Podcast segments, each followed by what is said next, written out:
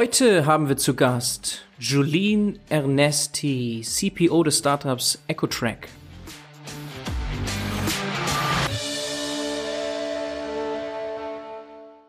Hallo und herzlich willkommen, Julien. Hallo, guten Tag. Bevor wir uns über dieses Startup unterhalten, das du mitgegründet hast, EcoTrack, erzähl uns gerne noch ein bisschen mehr zu dir, wo du herkommst und was du gemacht hast vorher. Genau, ich komme eigentlich ganz aus dem Westen von Deutschland, so Grenze Luxemburg-Belgien und äh, bin schon seit einigen Jahren jetzt in Berlin. Also ich glaube mittlerweile sind es sieben oder acht und vom Background her habe ich hier eben äh, meine Reise so ein bisschen mit äh, dem Studium im Wirtschaftsingenieurswesen an der TU Berlin ähm, begonnen. Ähm, dort mich auch da schon, was ja natürlich sehr interdisziplinär ist, äh, mit verschiedenen Themen auseinandergesetzt, ähm, beziehungsweise was man da natürlich sehr, sehr extensiv lernt, ist schnell Sachen zu verstehen und schnell weiterzuziehen und ganz viele verschiedene Themen auf einmal ähm, dort äh, zu verstehen. Und da waren eben so, so meine, meine Felder, vor allem Energieeffizienz äh, und auch im Nachhaltigkeitsbereich. Dann ging es sehr spezifisch in, in Polymere und, und, und Recycling rein. Ähm, genau. Was ich da dann so auch schon beruflich nebenher gemacht habe, war sehr viel in, in, in der Corporate-Welt äh, von Prozessoptimierung, statistischer Prozessoptimierung, aber eben auch schon im Einkauf, wo ich äh, ja jetzt äh, dann doch gelandet bin. Ähm, genau, dann so ein paar Umwege über Kalifornien, Amerika, ein bisschen Startup-Leben äh, dort auch äh, kennengelernt. Äh, bin ich dann ähm, auch wieder hier in Deutschland, dann ähm, mit der Gründung von, von, von EcoTrack ähm, komplett äh, mich dazu entschieden, eigene Themen zu treiben, eigenes Unternehmen zu gründen und ähm, genau hier im Bereich nachhaltige Lieferketten meinen Beitrag zu leisten. Mhm. EcoTrack verdreht im Namen schon so ein bisschen, worum es geht und dein Titel auf LinkedIn ist Ecopreneur. Das passt dann mhm. auch dazu. CPO heißt Chief Product Officer, das heißt, du treibst das Produkt hinter diesem Startup oder die Produkte. Was genau ist denn das Why oder die Historie jetzt zu diesem Startup?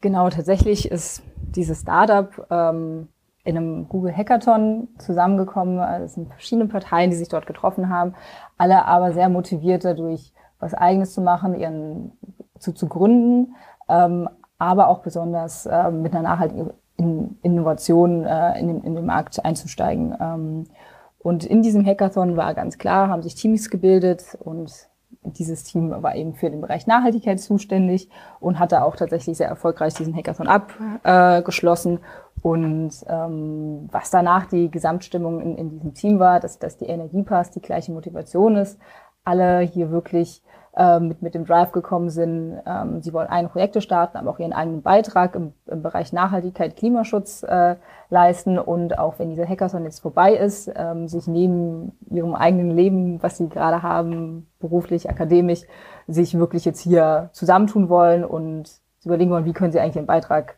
in der Geschäftswelt auch leisten, jetzt hier Nachhaltigkeit voranzubringen. Mhm. Und so hat sich das Team eigentlich zusammengefunden. Und meine Geschichte, wie ich dazu gekommen bin, ist tatsächlich nochmal etwas Besonderes. Nämlich genau zu diesem Zeitpunkt, wo sie sich dann entschieden haben, wir wollen das hier als großes Ding aufziehen, wir wollen das hier hauptberuflich machen, wir wollen ein Unternehmen gründen, das genau zu großen Fragen ähm, im, im, Bereich äh, Nachhaltigkeit Antworten und Lösungen findet, ähm, wurde ich von einem dieser Teammitglieder aktiv dazugeholt, dass, dass sie dieses Projekt starten wollen und mich gerne dabei haben wollen. Damals war ähm, diese Person ein Kommilitone von mir, ähm, mit dem ich schon einige Projekte eben zusammen gearbeitet habe und der mich dann aktiv ähm, mit dazugeholt hat. Und so bin ich eben dann von Tag eins mitgestartet, wo das als erstes ernsthaftes Projekt ähm, gestartet wurde. Mhm. Genau. Okay. Und dieser Google Hackathon, der war jetzt ja nicht so angelegt, dass man danach gründet. Darum ging es nicht. Das entstand dann, ihr habt euch dort getroffen und ihr kanntet euch wirklich vorher noch nicht. Ähm, genau, ich war persönlich ja nicht dabei. Ähm, Ach ja, du warst nicht dabei, genau, du bist ja dazugekommen, genau. genau. Die anderen kannten sich quasi, äh, sind vier, vier Gründer, ähm, kannten sich jeweils als, als Zweierpaare und haben sich dort eben zusammengetan zu, zu dem Viererteam, das ähm, dann eben genau äh, jetzt auch gegründet hat. Mhm. Und du wurdest dazugeholt, vor allem weil du thematisch schon viel, hattest du ja eben gesagt, zum Werdegang einfach Berührungspunkte hattest mit Nachhaltigkeitsthemen, Energieeffizienz und so weiter. So kam das? Genau, das ist natürlich ein Grund, aber ich denke, jeder, der auch schon mal ein Unternehmen gegründet hat, was natürlich auch ein wichtiger Punkt ist, dass man mit vor allem in der frühen Phase mit Leuten zusammenarbeitet, ähm, wo man weiß, die das Energielevel passt, ähm, das, ein, ja. das ist eine Arbeitsweise, die gut zusammenpasst. Man, man weiß, warum andere Leute Benefits in das Team bringen, was, was die Mehrwerte sind. Und genau so jemand, mit dem ich schon sehr viel zusammengearbeitet, hat mich dazu geholt und meinte, ähm, du bist jemand, die, mit dem ich hier arbeiten will, komm bitte dazu. Mhm. Und ähm, war die Entscheidung relativ schnell, schnell getan und äh, so. Das Energielevel passt halt. Ich kannte das Team dann eben auch und war dann so sehr gerne ähm, will ich auf die Reise mitkommen. Mhm, okay, und das war so vor knappen zwei Jahren. Genau zum Start von Corona, genau, ja. Ah ja, genau zum Start von Corona. Interessant, da kann man ja auch gar nicht jetzt noch viel auf die Suche gehen. Netzwerkmöglichkeiten äh, gab es auch nicht mehr allzu viele. Das heißt, äh, guter Zeitpunkt. Oder auch nicht, je nachdem. definitiv, es, es war ein super Zeitpunkt, vor allem auch viel Energie in ein Thema zu, zu stecken, ohne, ohne viel Ablenkung. Und das hat uns auch definitiv gut getan. Und ja, es war, ähm, die Entscheidung fiel sehr einfach und ähm, da sind wir auch heute. Mhm. Und Kernteam, sagst du nochmal, wie viele das sind? Das sind jetzt dann drei gewesen. Die genau, wir sind zu viert als, als Kernteam. Im Kernteam sogar zu viert. Aber nicht alle ja. vier sind jetzt irgendwie Mitgründer, Gründerinnen? Doch. Doch, okay, also ihr seid ja. zu viert, die dort ja. äh, an Bord gegangen sind. Jetzt seid ihr schon ein bisschen gewachsen, das kannst du ja gleich nochmal erklären. Jetzt müssen wir eher verstehen, was EcoTrack denn genau macht. Genau, tatsächlich, wie ich das äh, schon angedeutet habe, EcoTrack ist nicht daraus entstanden, dass ähm, eine zündende Idee aus der, aus der Industrie ausgegründet wurde, sondern wirklich aus einem Team, ähm, was sich überlegt hat, okay, wir wollen unser Projekt starten, wir wollen wirklich Nachhaltigkeit voranbringen. Und tatsächlich hat dieses Startup auch damit entwickelt, dass es wirklich eine erste Research-Phase gab, nämlich die Kriterien, was man hier eigentlich machen wollte, waren, ähm, wo kann man denn hier wirklich Impact leisten, was in Lösungen wirklich gebraucht werden, die nicht darum geht, ich kaufe mir eine Babuszahnbürste, sondern wo sind wirklich die großen Stellschrauben, die, die zu bewegen sind? Und wo, wa warum werden die gerade nicht bewegt, wie kann man da eigentlich unterstützen? Und, und was braucht man dafür eigentlich. Ähm, genau, deshalb wurde relativ schnell klar, es geht in Richtung Wirtschaft, Geschäftswelt, dort, dort sind große Schrauben und nochmal einen Schritt weiter. Lieferkette ist ein Riesenthema. Ähm, wir sind in diese Idee gestartet, alles ein bisschen vor diese Diskussion von, von Lieferkettengesetz. Äh, Aber dieses Thema ist natürlich klar als Riesenbrocken ähm, im, im, Bereich Nachhaltigkeit, ähm, wo es große Steps zu gehen gibt. Ähm, genau, was wir dann halt eben herausgefunden haben, warum wird Nachhaltigkeit in, in, in der Lieferkette, warum ist das so ein großes Problem, warum, was, was sind eigentlich die großen Hindernisse, warum kommt man doch nicht weiter? Und es wurde relativ schnell klar, dass es ähm, daran liegt, dass die Prozesse und auch die Datenprozesse so ineffizient sind, dass Nachhaltigkeit einfach nur als Risiko betrachtet werden kann. Für eine ganz kleine Menge an Lieferanten wird hier versucht, ähm, Nachhaltigkeitsschäden eben, eben zu vermeiden und auch darüber hinaus, selbst wenn Daten vorhanden sind, das Verständnis zu Daten grundsätzlich einfach nicht gegeben ist, beziehungsweise die Wertung, Bewertung extrem schwierig wird. Und das waren so zwei Kernthemen, wo wir gedacht haben, beziehungsweise immer noch davon fest überzeugt sind, mit einer effizienten Lösung, die einmal Datenverfügbarkeit ermöglicht, aber auch bei der Datenbewertung unterstützt. Damit kann man wirklich Einkaufserteilung beziehungsweise Liefer Lieferantenmanagement aktiv unterstützen, da einen großen ähm, Schritt in Richtung nachhaltige Veränderungen zu machen. Mhm.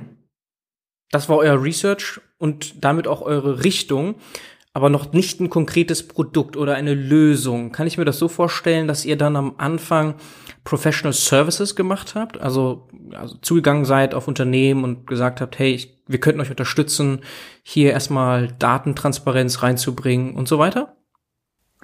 Tatsächlich sind wir etwas anders rangegangen. Genau diese Professional Services machen wir aktuell ein, ein wenig, weil wir eben den großen äh, Need hier auch sehen, dass ähm, das Verständnis, auch Interpretation dieser Daten extrem schwierig ist um auch mhm. die Anwendung, selbst wenn man Datenverfügbarkeit hat, zu ermöglichen. Wie wir tatsächlich rangegangen sind, ähm, sind natürlich, wir haben mit, mit, mit vielen Experten in, in diesem Bereich gesprochen, ähm, haben Prozesse im Endeffekt auch analysiert, aber auch wirklich zu verstehen, okay, warum gibt es keine Daten? Ein Grund ist dafür, dass Daten aktuell einfach manuell beschafft werden. Das heißt, wenn man sich vorstellt, es gibt eine Lieferkette mit 30.000 Lieferanten und alle müssen einen Lieferantenfragebogen ausfüllen, dass diese Daten dass die Effizienz dieses Datenaggregationsprozesses relativ gering ist. Ähm, was wir halt im Kern darauf entwickelt haben, beziehungsweise als Lösung zu, zu, diesem Problem, ist eine Technologie, die nennen wir Sustainable Data Mining, dass wir aus dem Web wirklich schon versuchen und auch erfolgreich das tun, Daten, die zu Unternehmen verfügbar sind, auf Profilen zu aggregieren. Das heißt, diese in einen Kontext, einen Nachhaltigkeitskontext zu setzen und damit schon ein eine Basisinformationsprofil von Lieferanten im Bereich Nachhaltigkeit hat. Und basierend darauf man dann überlegt, wo geht's denn jetzt eigentlich? Wo geht's darum, spezifische Informationen zu sammeln? Ähm, wo muss man direkt an Lieferanten rangehen? Aber dass man genau diese Grundhürde, diese Grundintransparenz erst einmal überwindet und da einen effizienten Prozess schafft. Und genau das war unser erster Schritt, was wir auch viele in unserem ersten Jahr gemacht haben, diese Technologie zu entwickeln und verschiedene Technologien, wie wir denn wirklich an Daten von Lieferanten kommen, ohne dass ein Mensch jetzt aktiv mit dem Lieferanten in, in Kontakt treten muss. Okay, was sind das für Daten? Sind das Daten aus dem Handelsregister oder du hast gesagt Web Scraping, Crawling, die man so öffentlich zugänglich kriegt? Genau, das sind super diverse Daten. Das ist einmal von verschiedenen Organisationen. Das Handelsregister ist natürlich eins. Da gehören verschiedene Stammdaten und auch finanzielle Daten dazu. Es gibt aber auch viele Organisationen, die Unternehmen schon bewerten, die das auch veröffentlichen, aber dann zu verstehen, was sagt diese Bewertung eigentlich aus, ist eben wieder dieser, dieser nächste Hindernis. Ähm, genau, dann gibt es verschiedene Organisationen, die Informationen von Unternehmen veröffentlichen, aber auch Unternehmen veröffentlichen ja auch auf ihren verschiedenen Seiten schon sehr viel Informationen selbst, die halt aber ein potenzieller Nutzer, ein potenzieller Einkäufer, wir gehen wieder zurück zu der Lieferkette von 30.000 Lieferanten, kann operativ sich natürlich nicht 30.000 verschiedene Webseiten zum Beispiel zu Unternehmen anschauen, um da einen Eindruck zu bekommen oder eine Vergleichbarkeit überhaupt zu bekommen zwischen verschiedenen Lieferanten. Mhm. Jetzt gibt's euch noch nicht allzu lang, deswegen die Frage, ist das noch ein MVP oder schon so ein Produkt, das wirklich robust verkauft wird? Genau, aktuell sind wir noch nicht auf dem Markt. Wir sind gerade in einer Art POC-Phase. Dort arbeiten mhm. wir ähm, mit drei festen Kunden zusammen. Das ist ein Projekt, das wir über ein halbes Jahr ähm, gestalten. Zusätzlich haben wir verschiedene andere Unternehmen, die wir da etwas angliedern, aber es sind drei feste Unternehmen, mit denen wir wirklich ähm, ein intensives Projekt äh, gestartet haben. Das ist aus, aus verschiedenen Industrien und verschiedenen Größen, also von ähm, Lebensmittel bis Automobilzulieferer. Ähm, Sehr cool. Und da haben wir auch äh, wir haben uns auch ein Beratungsgremium genau zu, zu diesem äh, POC ähm, zusammengestellt. Dort sind eben Experten, vor allem im nachhaltigen Einkauf, aber auch aus der Beratung, die eben auch noch aus verschiedenen Industrien genau und die Probleme in diesem Bereich schon gesehen haben. Und ähm, da sind wir äh, genau jetzt in der zweiten Hälfte der Laufzeit und geplant ist eben zum Start des nächsten Jahres dort auch wirklich mit einem marktreifen ersten Produkt ähm, wirklich in, in den reinen äh, Markteintritt zu gehen und dort neue Kunden onzuboarden, ohne ähm, da jetzt ein Projekt, ein MVP weiterzuentwickeln.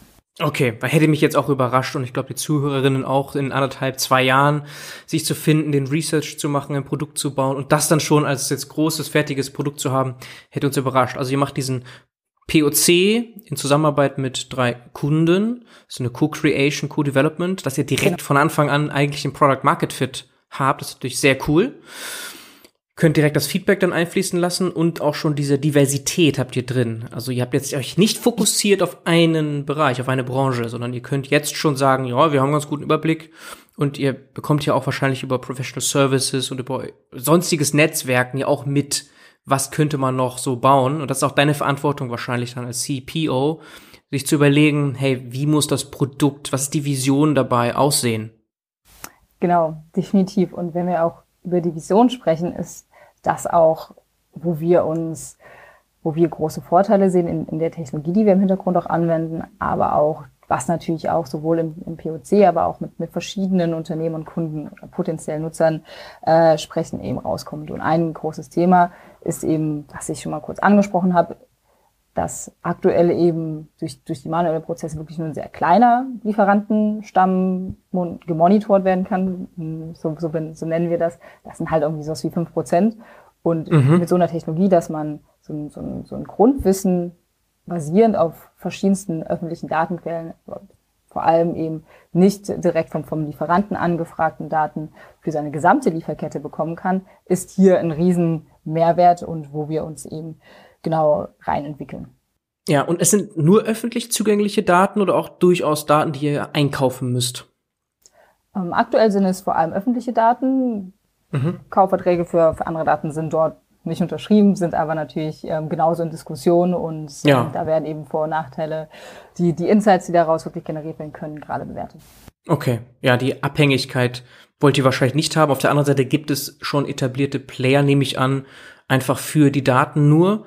Und warum nicht die dann mitnutzen wahrscheinlich, um das genau. insgesamt von der Menge zu erhöhen und die Insights auch zu verbessern. Und ist das das einzige Produkt, an dem ihr baut oder nur eines von mehreren?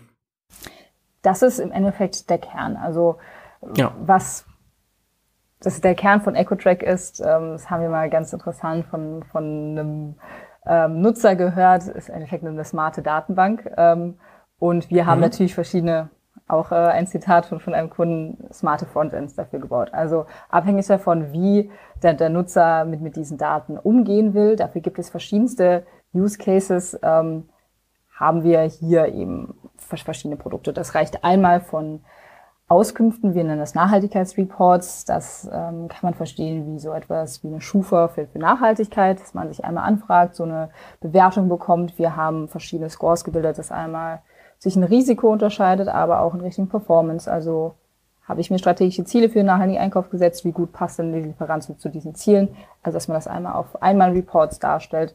Ähm, dann haben wir eine Webplattform, die eben das gesamte Lieferantenmanagement in, in dem Bereich ermöglicht, ähm, da eben auch kontinuierlich ähm, Veränderungen ähm, Benachrichtigungen bekommt und dort aktiv eben das, das Lieferantenmanagement überwinden kann. Und das, das dritte smarte Frontend, sage ich mal, ähm, ist äh, unsere API. Hier haben wir verschiedene ähm, andere Softwareanbieter, vor allem auch im Einkaufsbereich, die eben auch interessiert sind, Nachhaltigkeitsdaten in ihren Produkten zu integrieren und ähm, dort eben auch uns nach, nach diesen Daten anfragen. Und da sind wir ähm, eben auch als, als Datenlieferant äh, verfügbar. Mhm. Und Nachhaltigkeitsdaten heißt immer CO2, oder? Tatsächlich nicht, sondern Nachhaltigkeit. da gibt es ähm, viele, die natürlich genau auf CO2 gehen. Ähm, mhm. Wir gehen da sehr holistisch dran. Das heißt, alle drei Säulen der Nachhaltigkeit werden äh, berücksichtigt. Ähm, natürlich kommt immer darauf an, wer, wer der Nutzer ist. Gibt es da mal einen Fokus auf ähm, soziale Themen, wenn es da vor allem um Nachhaltigkeitsrisiko, Lieferkettengesetz etc. geht. Ah.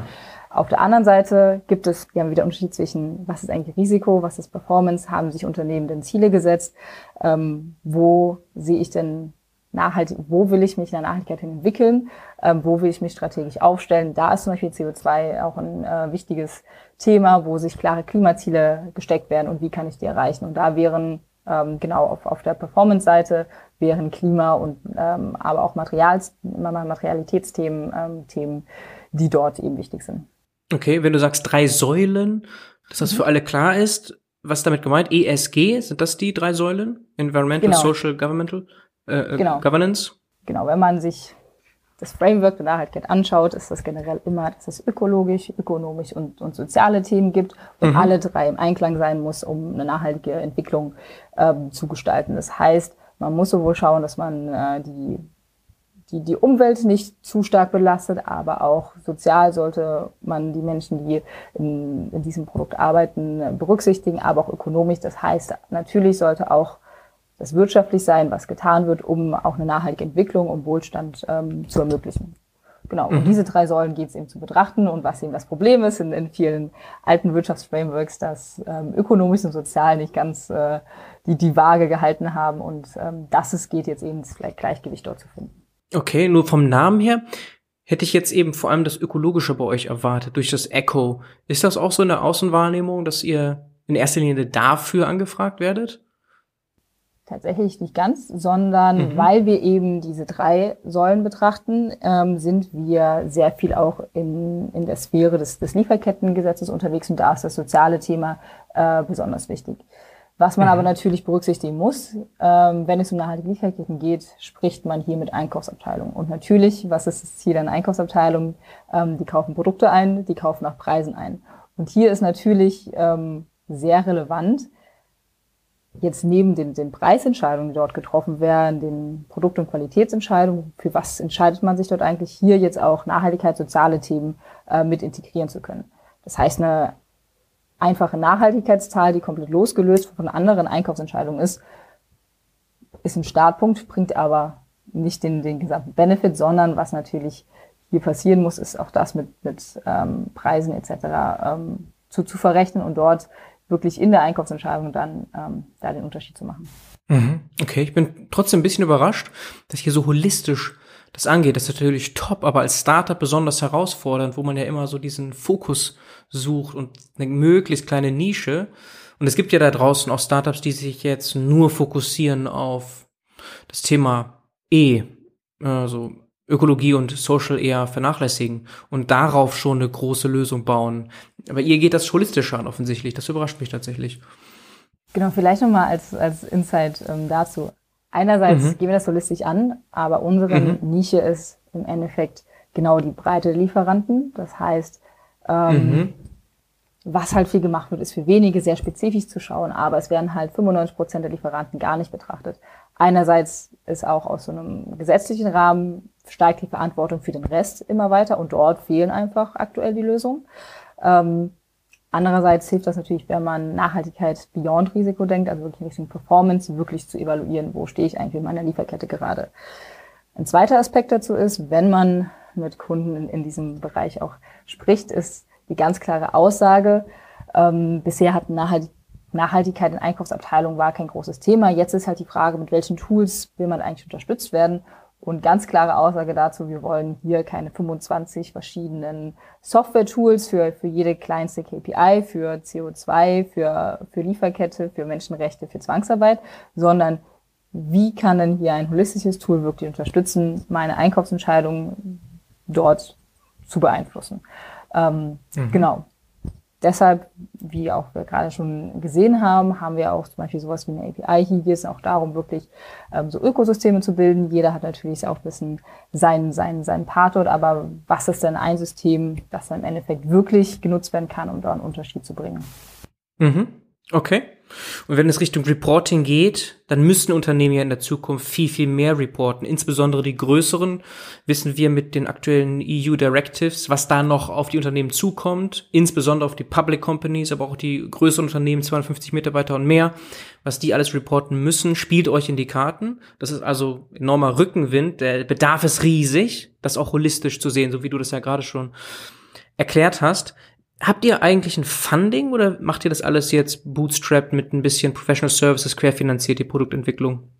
Funding haben wir bisher nur eine kleine Business Angel Runde gemacht, sind aber genau auch jetzt zu unserem Markteintritt Anfang des nächsten Jahres ähm, gerade in der, in der Funding-Vorbereitung, um da dann wirklich äh, mit einem MVP, der, der getestet ist, ähm, dann wirklich auch in, in die Skalierung zu gehen.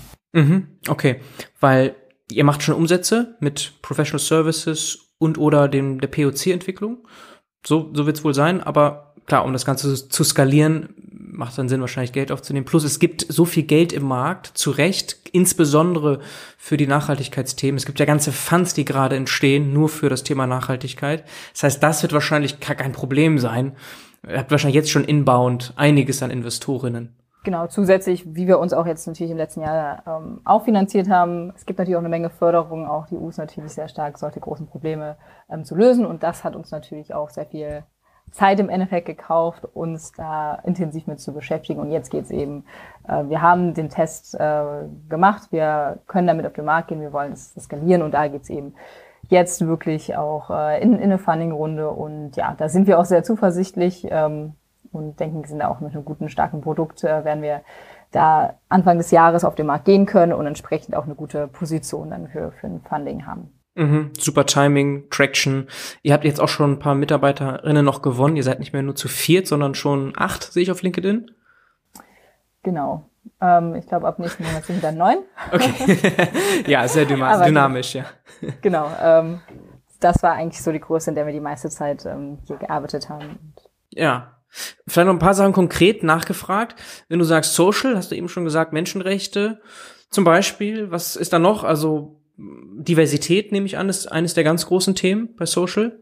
Genau, eins ist auch noch Arbeitssicherheit und Gesundheitsschutz. Wenn mhm. wir da zum Beispiel nach Bangladesch äh, denken, ah. ähm, wo zum Beispiel Häuser zusammenstürzen etc. Ähm, das, das sind äh, genau die, die Kernthemen, äh, die da eben anfallen. Das ist halt Diversität und Chancengleichheit, Nichtdiskriminierung, Kinderarbeit, Zwangsarbeit und äh, Arbeitssicherheit und Gesundheitsschutz. Mhm, okay.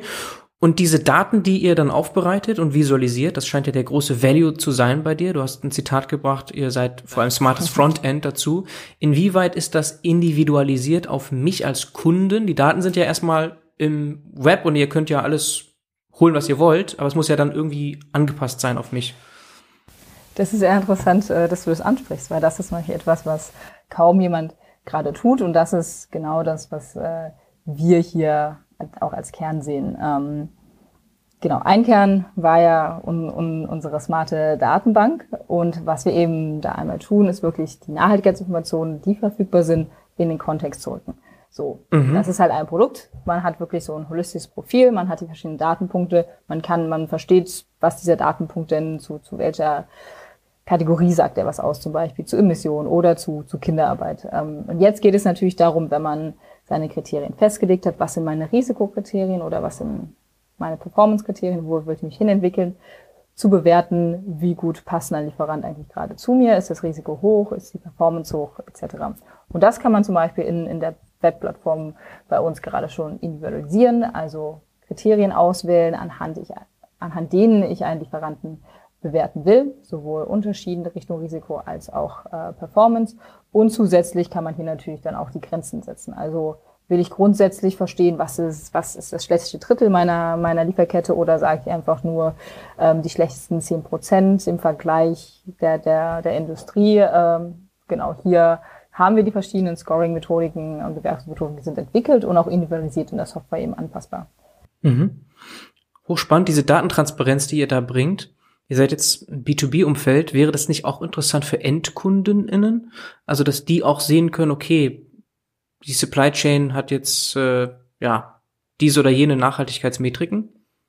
Tatsächlich ist das, was wir im Bereich EcoSearch machen, das ist ein, ein, ein Nebenunternehmen, was aus EcoTrack ausgegründet wurde, ah, wo es mhm eben genau darum geht, diese Daten, die öffentlich verfügbar sind, natürlich nicht mhm. nur im B2B-Umfeld und der individuellen Bewertung für den speziellen Einkäufer beispielsweise zur Verfügung zu stellen, sondern auch interessierten Consumern in, in dem Bereich zur Verfügung zu stellen, diese Profile anzuschauen, auch sich dort eben Transparenz ähm, zu verschaffen. Hier geht es natürlich weniger darum, wirklich jetzt Management-Insight zu generieren, was sind die, die Actions, die, die erfolgen müssen, sondern hier interessieren sich natürlich Kunden wirklich für, für einzelne Datenpunkte, um Informationen zu einem Unternehmen äh, zu erhalten. Und genau, das ist äh, bei uns EcoSearch als ah, okay. Purpose-Unternehmen ausgegründet und genau, kann auch jeder, jede sich mal anschauen. Okay, das wollte ich nämlich auch fragen. Ich hatte einen Post gesehen von deiner Mitgründerin Rena zu EcoSearch, dieses Projekt, das dann auch irgendwann gelauncht wurde und wollte fragen, inwieweit das zusammenhängt. Das hast du ja schon erklärt. Das heißt, das ist so ein anderes Projekt noch, hat, ist aber jetzt im Kern nicht irgendwie mit EcoTrack verbandelt. Das EcoTrack ist ein anderes, das Produkt, was du beschrieben hast. Reines B2B. Mhm. Genau. Ähm, ja. Wie gesagt, vom Kern her kommen wir wirklich davon, die großen Stellschrauben auch wirklich in der Geschäftswelt, in, in der Wirtschaft zu verändern und natürlich das Interesse, was, was dann ähm, pri private Nutzer dort haben, ähm, gerne auch zu unterstützen und das eben mit EcoSearch. Mit EcoSearch. Welche Lösung bietet ihr noch an? Weil du hattest eben betont, aktuell macht ihr Professional Services. Ähm, genau. Die Professional Services fokussieren sich kom komplett ähm, auf nachhaltige Lieferketten und besonders in Bezug darauf, ähm, und unsere Produkte auch anzuwenden. Denn ähm, was tatsächlich aktuell noch der Fall ist, dass viel Sensibilisierung für Nachhaltigkeit in der Lieferkette, Nachhaltigkeit im Einkauf äh, nötig ist. Und ähm, da bereiten wir potenzielle Nutzer eben auf, auf der Reise mit vor, ähm, dann wirklich in nachhaltige Lieferketten einzusteigen. Wenn man sich das ähm, diesen Prozess immer anschaut, ist zum Beispiel ein Kernthema, was, was passieren muss, ist eine Wesentlichkeitsanalyse ähm, von Nachhaltigkeitsthemen in der Lieferkette. Die unterscheidet sich irgendwie nach Unternehmen, nach Zielsetzungen, nach Industrien, in denen man einkauft. Und das sind eben so erste Schritte, aber das ist alles ähm, fokussiert auf wirklich Anwendung von nachhaltiger Lieferkette, um speziell natürlich ähm, auch die Vorbereitung ähm, der Nutzung einer Software, wie kann man die in aktuelle Einkaufsprozesse integrieren und denn das ist im Endeffekt Neuland für, für alle Nutzer. Mhm. Ihr geht in ein Unternehmen rein und dann fragt ihr den CTO, hey, welche Clouds nutzt du? Der CFO muss auch Zahlen aufdecken. Und so, so muss ich mir das vorstellen. Ihr habt dann verschiedene Stakeholder und die müssen ihre, ja, also sagen, was sie machen sozusagen. Ein Thema natürlich, aber das Kernthema ist zum Beispiel, wir haben gerade über diese Individualität gesprochen. Ähm, wie weiß ich denn, ob ein Lieferant eigentlich zu mir passt? Und das ja. einerseits besteht dieser Need, aber ein Großteil der Unternehmen, die auf dem Markt sind, haben diese Kriterien nie definiert. Und das ist zum Beispiel ein großer inhaltlicher ähm, Service, was wir halt wirklich Art Beratungstätigkeit mit, mit denen arbeiten. Was sind denn eigentlich eure spezifischen Kriterien? Wir schauen uns Unternehmensstrategie an, schauen uns an, was für Industrien sie arbeiten, was sind denn die Themen, in denen jetzt nachhaltige Nachhaltigkeit in der Lieferkette wirklich gedacht werden muss. Und ähm, das ist tatsächlich ein großer Prozess und da arbeiten vor allem mit den Einkaufsabteilungen, viel auch in Kombination mit so einer Nachhaltigkeitsabteilung ähm, zusammen, weil das der erste Schritt ist, um wirklich effizient nicht nur Nachhaltigkeit in der Lieferkette auf dem Papier zu machen, sondern irgendwie in diesen Prozess integrieren und, und ähm, da auch Fortschritte zu sammeln. Okay, weil ich konnte mir jetzt vorstellen, dass das, was jetzt Professional Service ist, going forward dann so eine Art Onboarding bleiben wird. Also, dass ihr immer diese Komponente habt, um das eben individuell zu haben. Genau, das wird definitiv. Macht das Sinn, ne? Genau. Ja. Das wird definitiv irgendwo ein Aspekt bleiben. Und da gibt es Unternehmen, die da weit sind und, und, und wenig brauchen, Unternehmen, die dort mehr brauchen. Aktuell ist der Markt so, dass sehr viele Unternehmen sich Hilfe, Beratung in dem Bereich Nachhaltigkeit Lieferkette ähm, suchen und unseren Teil, den man liefern kann, dazu auch benötigt, um ein Software-Tool dort zu verwenden, ähm, liefern wir eben mit dazu. Okay, also könnten das auch Vertriebspartner sein eigentlich. Also diejenigen, die rein als Agentur funktionieren, als Berater, Beraterin funktionieren, die könnten ja, nachdem sie dann ihre Leistung gemacht haben oder schon parallel dazu mit EcoTrack arbeiten. Also tatsächlich ist es ja auch derzeit so, dass wir ein Gremium haben, wo Beratungen mit drin sitzen und das hat wahrscheinlich ja. auch, äh, auch für, für Beratungen äh, ihren Zweck, denn sie werden halt viel nach, nach wirklichen ähm, Tools gefragt, nicht nur Prozesse zu bauen, sondern was, was kann uns da dann aktiv helfen. Und ähm, ja, ist ein interessantes Feld, sehr viel Interesse, kommt eben auch von den Beratungen an, an, an uns und da ähm, bilden wir auch unser, unser Netzwerk und äh, suchen uns gute Partner. Okay, und das Geschäftsmodell ist dann wahrscheinlich ein SaaS, also je nach Größe, je nachdem, was an Datenvolumina gefordert wird, wie viele User im Frontend sind, gestaffelt. Muss ich mir das so vorstellen? Genau, grundsätzlich ist es halt ein SaaS-Geschäftsmodell. Die Erfahrung, die wir gerade gemacht haben, hängt natürlich auch ähm, den Nutzen, den, den Anwender hier rausziehen, davon ab, wie weit denn so ein Unternehmen eigentlich im nachhaltigen Einkauf ist, beziehungsweise was für Daten will es eigentlich sehen. Da gibt es Unternehmen, die nur daran interessiert sind, einen Risikoscore, einen Performance-Score zum Beispiel zu bekommen. Äh, andere sind daran interessiert, wirklich ähm, die holistischen Nachhaltigkeitsprofile mit jedem einzelnen Datenpunkt zu sehen. Und da haben wir eben verschiedene Modelle. Wenn wir von der Software sprechen, ist natürlich genau, wie viele Lieferanten will man eigentlich monitoren und eine andere Ebene, die wir gerade evaluieren, ob man unterscheidet, inwiefern, wie tief sollen die Daten reingehen und da eben ähm, sich äh, verschiedene Module zu, zusammenzubauen. Was wir eben zusätzlich haben, ist halt ähm, ich mal, ohne Commitment, dass man äh, nicht die, die, diese Software ähm, grundsätzlich modular nutzt, sondern nur auf Anfrage sagt, ich würde jetzt gerne von diesem Lieferanten ein Profil haben, ähm, dann wirklich nur so eine Art Pay-per-Request. Ähm, und wenn wir in dem, in dem wirklich nur API-Calls sind, dann ist das natürlich auch ganz klassisch, wird äh, für, für die API-Calls gezahlt. Okay, gut, da kannst du Pakete vielleicht kaufen, zahlst nicht für jeden einzelnen Request, genau. aber ja, okay, genau. so wie man das kennt, auch aus der aus anderen Clouds ähm, von anderen Softwareanbietern. Was ich mich gerade noch frage, also ein, einerseits für wen ist das relevant? Im Grunde ja für alle Unternehmen, aber erst wirklich interessant ab einer bestimmten Größe. Vielleicht, wenn ich schon eine Nachhaltigkeitsbeauftragte oder eine Abteilung habe, oder? Und jetzt auch für ein Startup jetzt könnten die auch idealerweise mit EcoTrack schon zusammenarbeiten. Genau, also grundsätzlich sage ich mal, werden Software-Tools für, für nachhaltige Lieferketten dann relevant, wenn es sowas wie eine Einkaufsverteilung gibt, aber auch die Lieferkette so groß ist, dass natürlich man sich nicht bei seinen 20 Lieferanten einmal anruft und fragt, wie ja. läuft bei euch, sondern dann wirklich, wenn es nicht mehr manuell handelbar wird. Und das sind natürlich viele Startups im Endeffekt nicht. Ich kann von uns sprechen, nee. wir haben keine, keine, keine ja. Einkaufsposition. Ähm, deshalb, äh, dass das nicht ganz so relevant ist, aber genau da, wo es jetzt genau dieser Need wirklich im Kern besteht, wir müssen jetzt was tun, es fehlt die Expertise, aber vor allem fehlt irgendwie effiziente Tools, mit denen ich das machen kann. Das ist eben der mhm. Kern und da gibt es natürlich ab der Größe gibt es einen Schwellenwert, wo genau diese Fragestellung äh, kommt. Und was ich auf jeden Fall schon auch aus der Erfahrung mit, mit den POC-Projekten machen kann, ist, dass diese Schwelle nicht da ist, wo zum Beispiel so etwas wie das Lieferkettengesetz anfängt, sondern viel früher. Wir haben auch ein kleineres Unternehmen dabei, was von, von diesem Gesetz zum Beispiel gar nicht äh, be, ähm, berührt wird aber hier schon der aktive Need nach nachhaltigem Lieferantenmonitoring besteht ähm, und das eben auch gar nicht mehr handelbar ist mit der Einkaufsabteilung, die eben da verfügbar ist. Okay, was ist das für eine Schwelle für alle da draußen? Also ich bin mir da auch nicht sicher, was, was für eine Schwelle du meinst mit dem Lieferkettengesetz. Genau, die, da ist die Schwelle ja nach äh, Mitarbeiterzahl und Umsatz. Ähm, ah, ja. Genau, und zum Beispiel haben wir gerade ein Unternehmen, das so um die 1000 Mitarbeiter ist. Das wird nicht zum Lieferkettengesetz ähm, berührt. Aber da mhm. sind natürlich eine entsprechende Lieferkette im produzierenden Gewerbe. Da sind natürlich auch ähm, Fragen, wenn man Polymere einkauft, wie kann man hier sich nachhaltiger vor allem im Performance-Bereich gestalten? Und ähm, da sind wir, ähm, haben wir auch schon sehr, sehr hohe Nachfrage erfahren. Okay, macht Sinn. Macht absolut Sinn. Je nach Unternehmen, je nach Branche kann das bei kleineren Unternehmen schon hochrelevant sein.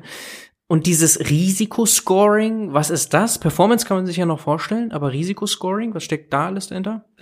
Das finde ich tatsächlich interessant, dass du das sagst, weil ähm, jeder kennt äh, Risikoscores, keiner kennt. Dann erklären wir vielleicht ganz kurz beide, vielleicht ist es einfach ein bisschen verwechselt auch im Naming. Genau, Risikoscores, äh, wie ich, wenn, wenn ich mit Benutzern spreche, Risiko von Performance, von Performance abgrenze, ist das Risiko ist so, so eine Mindestschwelle. Das müssen wir vermeiden. Damit qualifiziere ich einen Lieferant, dass ich potenziell mit einem Lieferant zusammenarbeiten kann.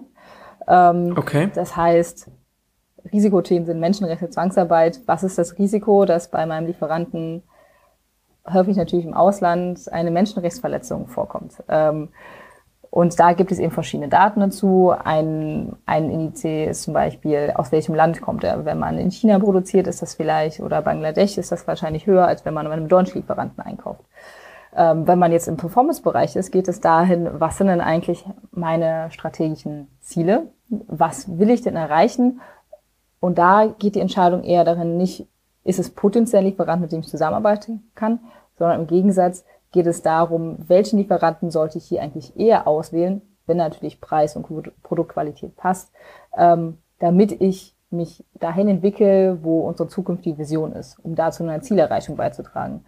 Und da sind viele Unternehmen, vor allem der Lieferkette, gar nicht ähm, so weit. Was eben auf der, auf der Risikoseite passiert, ist, dass man News monitort. Ähm, Gab es da gerade Schlagzeilen ähm, zum, zum Menschenrechte? Was ist denn auch mit Umweltereignissen? Könnte die Lieferkette ausfallen? Ähm, das sind so Themen, die man eben auf der Risikoseite betrachtet und der, der, die Performance-Seite ist tatsächlich sehr neu und es gibt ähm, da sensibilisieren wir sehr, sehr, sehr viel, ähm, weil eben Nachhaltigkeitsstrategien gerade auch erst ähm, in die Lieferkette übertragen werden. Okay, also ich nutze als Kunde das Risikoscoring, um herauszufinden, mit wem ich nicht zusammenarbeiten möchte. So im, je nach Schwellwert, den ich vielleicht für mich selber festlegen kann, sage ich, nee, also das ist für mich jetzt eine Red Flag, das mache ich nicht mit dem Lieferanten. Und Performance Scoring ist eher in die Richtung, mit wem möchte ich auf jeden Fall zusammenarbeiten in der Zukunft. Genau. Genau. Okay. So kann man das sehr, sehr gut abgrenzen. Okay, okay. Sehr cool. Macht Sinn, irgendwie. Kann man sich gut vorstellen, dass da so ein Ampelsystem so natürlich super hilfreich ist, wenn das smart ist, dass man da schnell zu guten Entscheidungen kommt.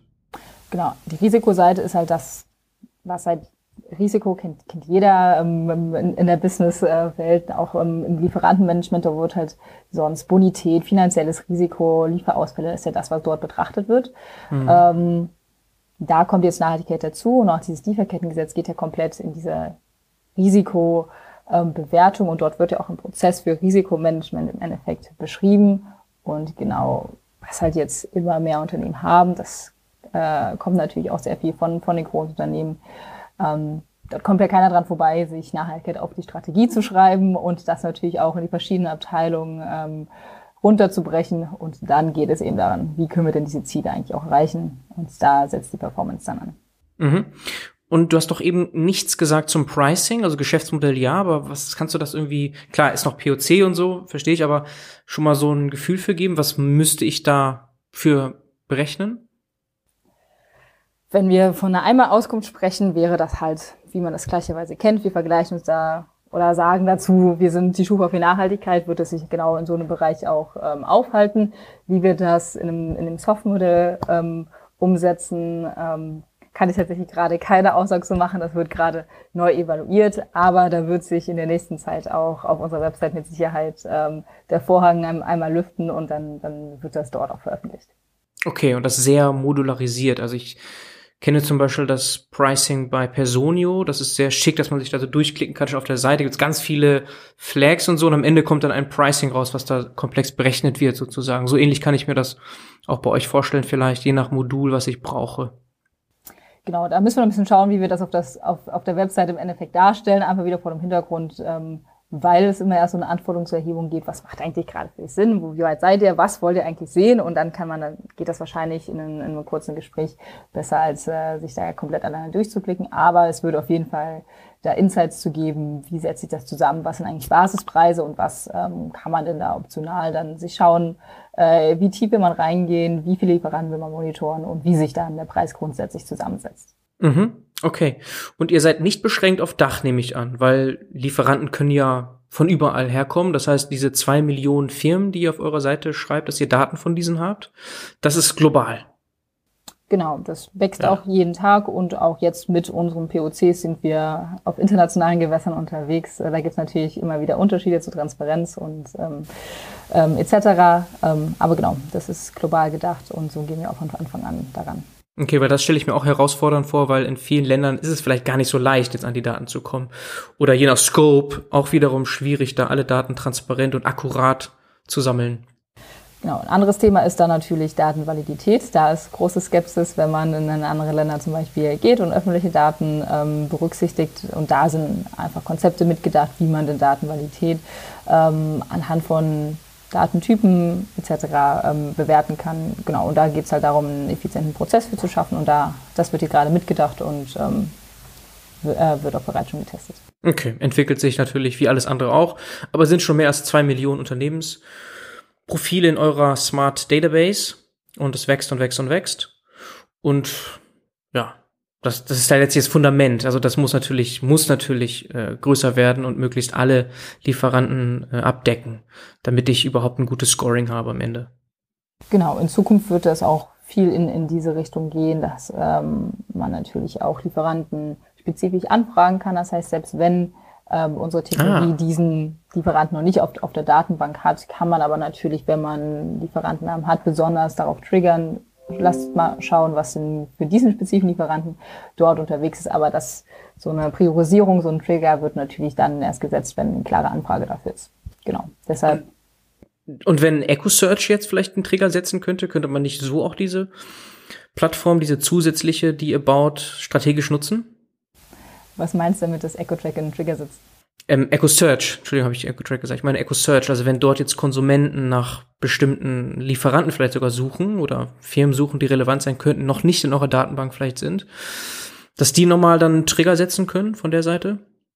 Genau, das ist grundsätzlich ähm, genau so ein Thema. So kann man da, das sind genau die Synergien, die sich daraus ähm, er ergeben können. Mhm. Ähm, grundsätzlich äh, ist, es, ist es genauso angedacht. Was eben bei EcoSet noch ein anderes Thema ist, dass da auch so eine Anfrage direkt an so ein Unternehmen geht, ähm, veröffentlicht doch mal bitte, was, was denn deine Daten eigentlich in dem Bereich sind und auch so ein bisschen Druck auf so Unternehmen zu machen. Die genau. interessiert sich dafür. Das sind halt genau die Konzepte, die halt angedacht werden. Einmal natürlich aus, aus der Businesswelt, andererseits aber natürlich auch aus den privaten Nutzern. Okay, sehr cool. Ich hatte nur gesehen, bei EcoSearch zum Beispiel Snox ist ja ein relativ kleines Startup, die da sehr präsent sind. Die würden jetzt nicht EcoTrack wahrscheinlich nutzen, oder? Oder wäre das schon ein Beispiel? Nee. Nein, also wenn, nee, wenn genau. auf EcoSearch äh, diese Profile ähm, bereits existieren, sind das natürlich Leute, die von, von uns gehört haben, dass das Projekt cool fanden, wahrscheinlich schon direkt mit uns in Kontakt ah. dazu waren. Ähm, genau, unser Launch war dazu, glaube ich, vor einem guten Monat ähm, und da die Profile fühle ich auch weiter. Genau. Sehr cool. So ein schönes Register, wo jeder sich mal anschauen kann, was haben die Unternehmen so zu bieten oder auch nicht zu bieten. Wie stellen die sich so auf äh, bei den Themen Nachhaltigkeit? Was kommt denn jetzt demnächst? Also klar, POC, das heißt, das ist irgendwann fertig, dann ist ein Produkt auch marktreif. Eine Funding-Runde steht an. Was sind noch so die Milestones? Genau, das sind auf jeden Fall die, die Themen, die uns im, im nächsten halben Jahr sehr ähm, extensiv äh, ähm, befassen werden erstmal Markteintritt zum, zum, zum Januar und es dauert äh, einige Kunden, die auch bereits schon drauf warten, onzuboarden. Dann mit dem Funding natürlich auch unser Team weiter aufzubauen und dann geht es vor allem in die Entwicklung des technologischen ähm, Kerns, also dort weiter Verbesserungen in den Algorithmen, womit wir eben diese Daten wirklich aggregieren, zu stecken, aber auf der anderen Seite ähm, natürlich auch diese Daten zu bewerten. Und wenn man produkttechnisch denkt, wo das weiter hingehen kann, ähm, ist es einerseits, dass man weitere Module auch im Bereich des Lieferkettengesetzes eben abdeckt, dass man von dieser Breite, ähm, also wirklich viele Lieferanten ähm, zu bewerten, dann auch dahin geht, wenn wir jetzt wirklich Hochrisikolieferanten haben, wenn wir sehr kritische Lieferanten haben, wie kann man denn da dann noch an Primärdaten ähm, etc. kommen. Das ist natürlich ein Pfad, den wir dort weitergehen wollen. Und ansonsten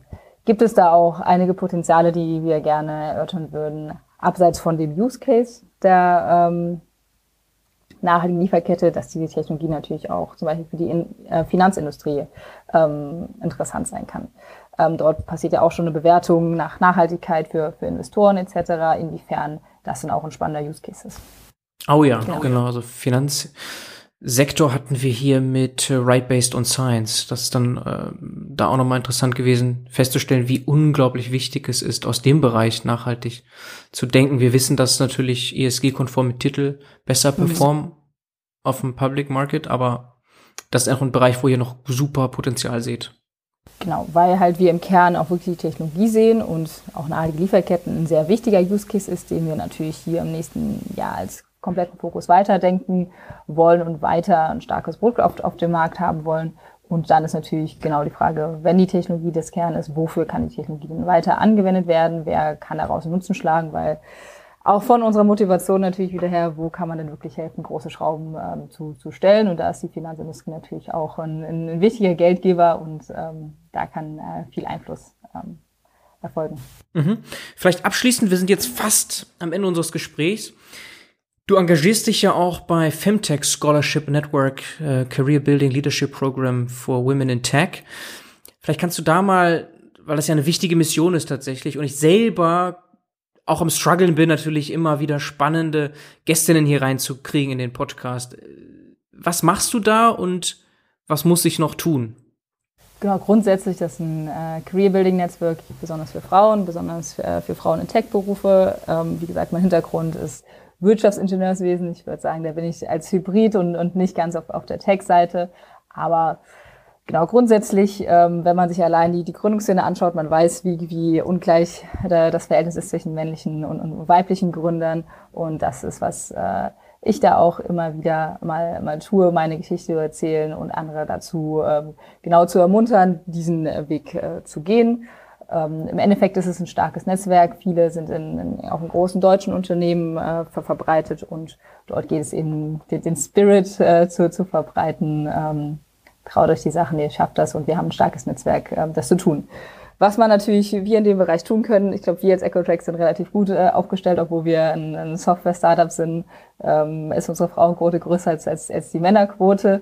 Ähm, dazu sind wir natürlich aber auch relativ jung und ähm, Ansonsten äh, große Vorteile sehe ich eben auch wirklich in, in, in diesem Netzwerk und wie Frauen sich dort gegenseitig motivieren, diese Dinge zu tun und einmal positive Stories zu hören. Und ähm, was Männer ja auch schon seit langer Zeit in dem Bereich machen, Netzwerke sind, sind immer hilfreich und einfach mal fragen, kennt ihr jemanden in dem Bereich, der will ich hin, ich will mal mit ihm sprechen, kennst du jemanden, der mir da helfen kann? Genau. Okay. Okay, Netzwerke, Vorbildfunktion, Role Models, Genau. Ist ganz entscheidend, um wiederum andere zu ermutigen, weil es ja früh anfängt. Du hast ja gesagt, Wirtschaftsingenieurwesen, das heißt, die Entscheidung für ein Studium ist schon wichtig, dass man genau. dort mehr in die, in die Tech-Schiene kriegt, MINT. Und dann insbesondere Richtung Gründungen. Da verlieren wir als Gesellschaft auch wieder viele Frauen. Definitiv. Ja, und da geht auch nur über Role Models und Networks. Siehst du denn jetzt in den Jahren in denen du dich engagierst, eine positive Entwicklung? Ist schwierig zu sagen, weil ich natürlich auch in, in, in meiner Bubble so ein bisschen unterwegs bin und man umgibt sich natürlich mit Menschen, die so ein, so ein gleiches äh, Mindset haben. Ähm, mir fällt natürlich immer wieder auf, wenn man in, in andere Kreise kommt, dass natürlich, dass, dass, dass anders gedacht wird, klassischere Bilder ähm, dort passieren. Aber ich bin mir sehr sicher, dass ähm, dort sehr viel Bewegung ist, vor allem auch mit jüngeren Menschen, die natürlich den, den Arbeitsmarkt ähm, dort ähm, in, den Arbeitsmarkt eintreten, dass da auch andere Grundvoraussetzungen einfach äh, sind und andere Ansichten. Und da bin ich auf jeden Fall sehr positiv und ähm, es macht mir sehr Spaß mit vielen inspirierenden Frauen, aber grundsätzlich inspirierenden Menschen natürlich dort äh, zu sprechen und ähm, kann ich nur jedem empfehlen, sowas zu tun. Nice. Okay, Jolene. Sehr schönes Gespräch. Wir haben einiges gelernt. Ich wünsche euch viel Erfolg mit EcoTrack. Dankeschön. Ciao, ciao. Tschüss. Wenn du dich für spannende und exklusive Jobopportunitäten im Datenbusiness interessierst, dann schau doch mal auf datenbusiness.de vorbei. Dort gibt es einen relevanten Newsletter. Selbst wenn du nicht aktiv auf der Suche bist, könnte das ja interessant sein. Natürlich ganz vertraulich und unverbindlich.